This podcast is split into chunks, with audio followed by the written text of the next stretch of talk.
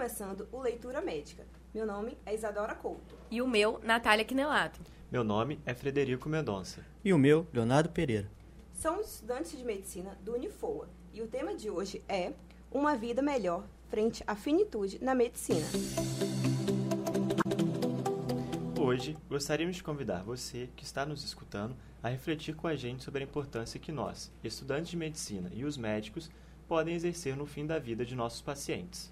Nossa conversa de hoje será fundamentada em um dos capítulos do livro Mortais, de Otto Gawande. O que significa para você ter uma vida melhor? Como você imagina seus últimos dias de vida? E como gostaria que eles fossem? A verdade é que, muitas vezes, não nos questionamos sobre esse assunto, mas provavelmente gostaríamos de estar fazendo o que a gente gosta e pé das pessoas que amamos. Mas, infelizmente, não é assim que temos visto nossos idosos terminarem suas vidas. No capítulo 5 do livro, Otto começa descrevendo o médico Bill Thomas, o qual, comprometido com a ideia de se tornar totalmente autossuficiente, resolve investir seu tempo e dedicação à sua fazenda.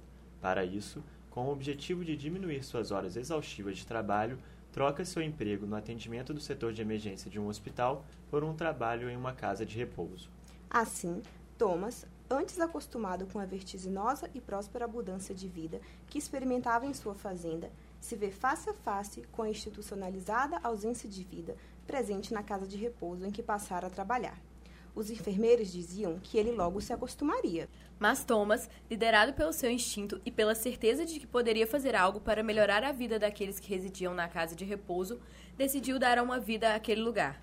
Seu objetivo era atacar o tédio, a solidão e a sensação de impotência, nomeados por ele de as três pragas da existência em uma casa de repouso. Com isso, buscava mudar o sentimento de abandono inerente a esses lugares. Como dito por Ana Cláudia Quintana Arantes, médica paliativista brasileira, em seu livro A Morte é um dia que vale a pena viver, o que mata a esperança não é saber-se mortal, mas sim perceber-se abandonado. E Thomas sabia muito bem disso.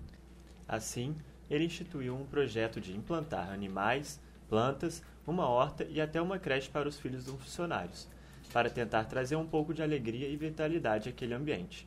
E apesar de todo o caos criado inicialmente, os pacientes começaram a despertar e ganhar vida. Essas pequenas mudanças refletiram em uma queda nos índices de mortalidade. De fato, Thomas deu a esses pacientes uma razão para a qual se viver. Otto também cita Josiah Royce, o qual, em seu livro A Filosofia da Lealdade, diz que todos nós buscamos uma causa além de nós mesmos, sendo essa nossa necessidade humana intrínseca. E essa causa pode ser grande ou pequena. O importante é atribuirmos valor à causa e enxergarmos como digna de sacrifício da nossa parte. Royce chama essa dedicação a uma causa além de nós de lealdade. Essa lealdade resolve, enfim, o paradoxo da nossa existência ordinária.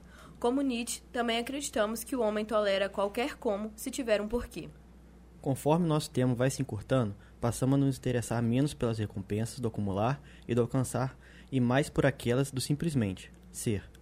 Na nossa atual realidade, é um fato que os profissionais da área médica concentram-se na reparação da saúde e não do sustento da alma. Assim, colocamos nossos destinos nas mãos de pessoas valorizadas mais por suas capacidades técnicas do que por sua compreensão das necessidades humanas. Tal fato talvez seja compreensível, uma vez que o conceito de dar maior significado à vida dos idosos requer maior imaginação e inventividade do que são necessárias para simplesmente garantir a segurança de suas vidas. O capítulo também aborda os diferentes conceitos de autonomia. Primeiro, descreve a autonomia de livre ação, ou seja, viver de forma completamente independente, livre de coerção e limitação. Essa definição não passa, de fato, de uma fantasia. Nossas vidas são inerentemente dependentes dos outros e sujeitas a forças e circunstâncias que estão muito além do nosso controle. Dessa forma, o autor aborda uma nova forma de autonomia, sugerida pelo filósofo Ronald Dworkin, essa segunda noção de autonomia defende que nós devemos ser os autores de nossas vidas, apesar de quaisquer dificuldades ou limites que venhamos a enfrentar. Seria, de forma resumida, a possibilidade de podermos conduzir nossas próprias vidas em vez de sermos conduzidos por elas. Infelizmente, no Brasil essa ideologia exposta no livro ainda está longe de ser uma realidade.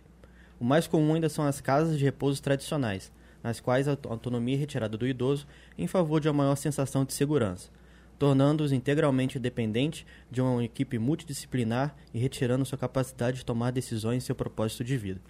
E, para finalizar, parafraseando Otto, ao se darem conta da finitude de suas vidas, as pessoas não pedem muita coisa, não buscam riquezas, não buscam mais poder.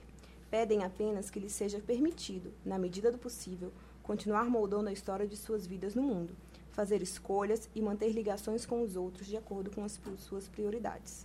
Vem com Leitura Médica, o melhor programa de podcast do Centro Universitário de Volta Redonda. Unifoa, formando para a vida.